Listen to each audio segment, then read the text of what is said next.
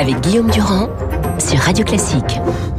Voilà, c'est la porte étroite, comme l'écrivait André Gide, la porte étroite entre des contrôles renforcés et la responsabilité individuelle à laquelle fait appel donc le président de la République. Est-ce que vous pensez, Luc, bonjour, bonjour Guillaume. que c'est une bonne décision de ne pas avoir reconfiné, d'avoir augmenté les contrôles et au fond, d'une certaine manière, de dire aux Françaises et aux Français, ben vous avez un petit peu votre destin entre vos mains. Si vous faites attention, il n'y aura pas de reconfinement absolu. Non, je crois que c'est pas du tout de ça qu'il s'agit. Je crois, je crois que cette analyse.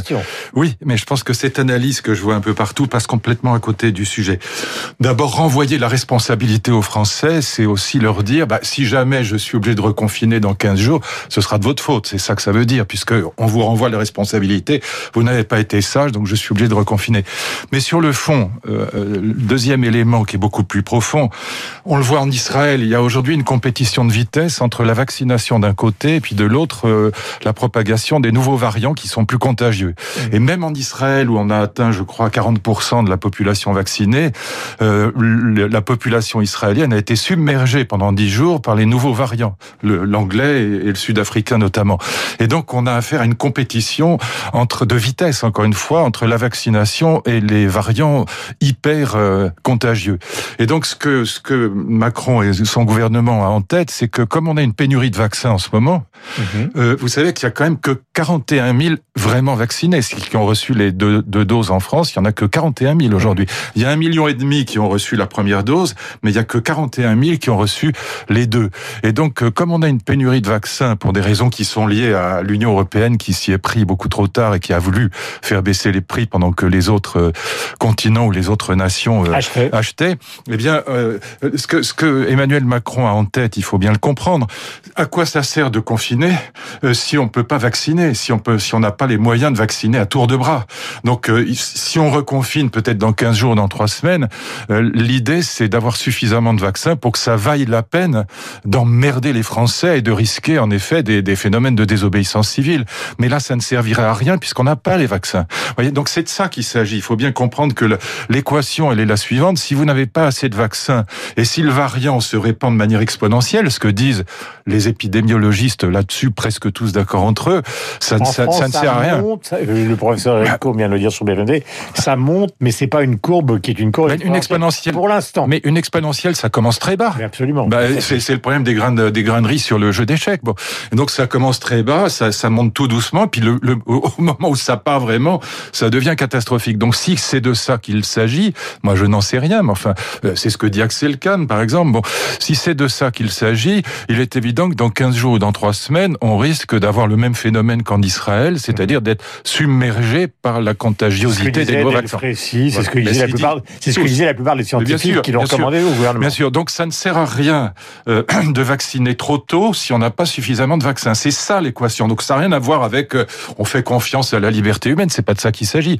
Euh, il, il s'agit de dire c'est trop tôt parce que comme on est en pénurie de vaccins, c'est pas, ça ne servira à rien. Si on avait les vaccins, oui, ça servirait à quelque chose. C'est-à-dire c'est ce que disent les, les épidémiologistes les plus les plus crédibles. Ils sont, il faut quand même arrêter. Il y a quand même des gens qui savent. Bon, euh, ils sont quand même crédibles. Et donc ils disent, bah, si on n'a pas les vaccins, euh, c'est pas la peine de confiner les gens. Si on avait les vaccins, oui, ça vaudrait la peine de le faire. Donc c'est de ça qu'il s'agit. Puis par ailleurs, l'habillage, c'est on va vous faire confiance, etc. Bon, ça, ça marche évidemment, mais c'est aussi une manière de renvoyer la responsabilité aux Français si jamais on s'aperçoit dans 15 jours qu'on est obligé d'avoir un confinement dur. Mais ça ne servira que si on peut vacciner à tour de bras. Voilà. Et encore une fois, ce qui se passe en Israël, il faut vraiment le regarder de très très près parce que c'est extraordinaire. Ils ont vacciné de façon et le vaccin marche très très bien. 95 ou 98 des gens vaccinés sont protégés. Hmm. Donc c'est pas du tout le vaccin qui est en cause, mais les nouveaux variants sont hyper contagieux et donc c'est ça l'équation à résoudre. Deux textes ce matin que vous nous avez amenés, donc euh, qui s'appelle Le sens des limites, édition ah, Observatoire, et un autre qui est de Jürgen Habermas, le grand philosophe que vous connaissez, oui, bien connu, euh, qui écrit dans Libération ce matin ou qui donne comme un entretien la pandémie remet en cause nos catalogues de droits euh, fondamentaux. A-t-il raison? Alors d'abord sur le, livre de Monique Atlan et Roger Paul Droit, je voudrais en dire un mot. Ça s'appelle Le sens des limites aux éditions de l'Observatoire. C'est un livre que je vous recommande vraiment parce que il est passionnant. Il est fait par petits chapitres, donc c'est vraiment passionnant à lire. C'est pas c'est pas lourd à lire, mais il pose une question que je trouve absolument fondamentale aujourd'hui. Est-ce que nous ne sommes pas, mon cher Guillaume, dans l'âge de la transgression tous azimuts, le fameux interdit d'interdire de 68, transgression des limites des morales traditionnelles, notamment de la morale sexuelle. On en a beaucoup parlé ces derniers temps. Transgression des limites entre l'homme et l'animal, selon les matérialistes. Aujourd'hui, on n'est que des animaux comme les autres. Il n'y a pas de transcendance de l'être humain. Transgression des frontières dans la mondialisation.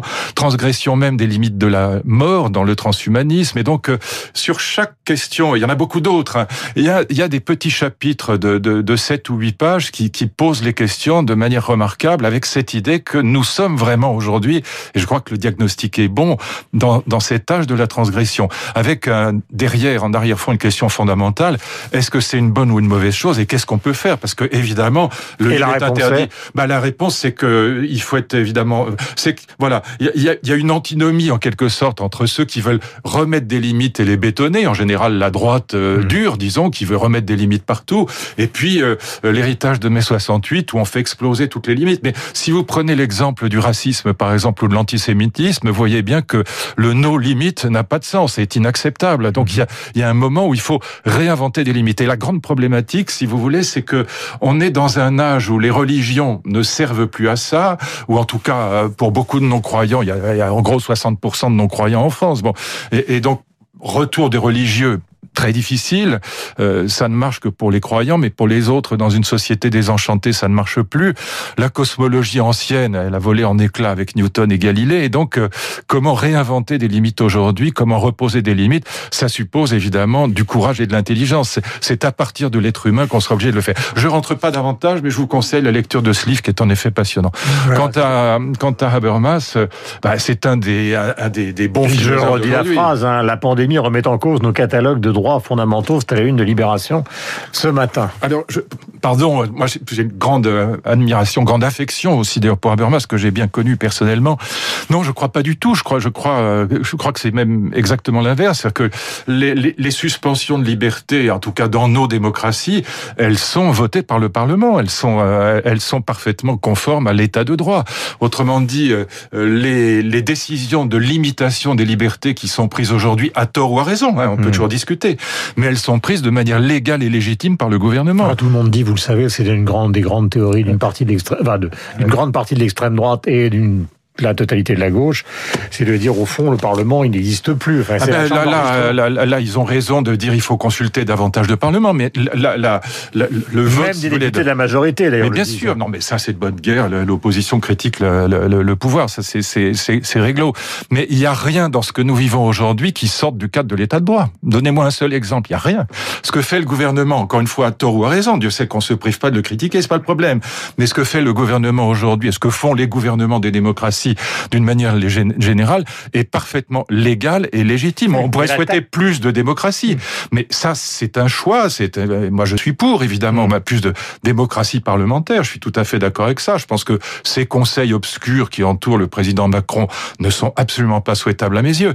Mais néanmoins, c'est légal et légitime. Et, et, la preuve en est que si ça nous déplaît, on pourra sanctionner euh, le président de la République aux prochaines élections. on en aura parfaitement le droit. Mm. Autrement dit, rien de ce qui est démocratique n'est suspendu aujourd'hui. On peut détester la manière dont c'est conduit, on peut dire mais attendez, c'est pas bien, il faut consulter le Parlement davantage, il faut consulter le peuple davantage, mais c'est le privilège du président de la République dans notre constitution d'avoir le droit de faire ce qu'il fait. Hum. Et donc encore une ah fois, ben, on pourra le ah, sanctionner après. Avec pour le gouvernement et le président tous les risques pénaux encourus en, dans une période de, post-crise. Bien sûr, bien sûr. Et donc, euh, euh, contrairement à ce que les gens pensent, on ne sort pas des cadres de l'état de droit. Maintenant, on peut considérer, et c'est personnellement ce que je considère, que cet usage qui est fait de la démocratie française n'est pas le bon. On va avoir un débat sur la proportionnelle. Hein. Il est déjà sur la table. À mon avis, ça, ça n'ira pas très loin parce que c'est trop tard pour le faire. président de la République n'en veuille pas. Non, parce que Bayrou il pousse. Euh, bon, mais mais c'est trop tard. Voilà, c'est c'est c'est c'est pas maintenant qu'on va faire la réforme des retraites ou une réforme de la de, des lois électorales. C'est trop tard, mais c'est un vrai débat.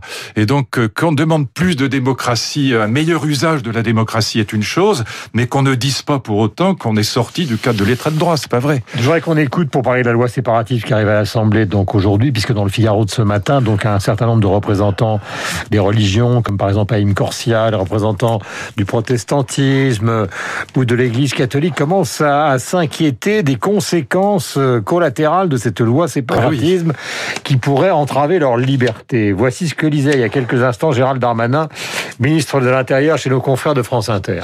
Nous ne voulons pas la fausse naïveté d'une certaine gauche, qui considère qu'il n'y a pas de problème. C'est ce que dit M. Mélenchon, mais c'est pas ce que disent les communistes, par exemple, qui évoquent le fait que ce texte pose de vrais problèmes, apporte de vraies solutions. Et puis, d'un côté, la certaine gauche, la naïveté, de l'autre côté, une certaine droite pousse à l'hystérie. Et cette hystérie, elle aura comme inconvénient de pousser vers les islamistes tous les musulmans qui respectent parfaitement les lois de la République voilà pour ces propos. Donc euh, évidemment, ça, ça, reste un petit peu en l'air, mais cette argumentation de Gérald Darmanin, donc de questions, réponses, ou plutôt commentaires de ce qui vient être dit sur l'évolution politique, et aussi l'inquiétude des représentants des religions, qui disent au fond, on fait une loi qui est là pour combattre euh, évidemment l'islamisme, et qui ne dit pas son nom, et qui ne dit pas son nom, et qui concerne, et qui du coup tombe sur la tête de toutes les autres religions. Oui, mais c'est ce que je dis depuis le début, c'est que, par exemple, sur l'interdiction de la scolarisation dans les familles avant euh, euh, trois ans, bon, avant six ans. Donc c'est un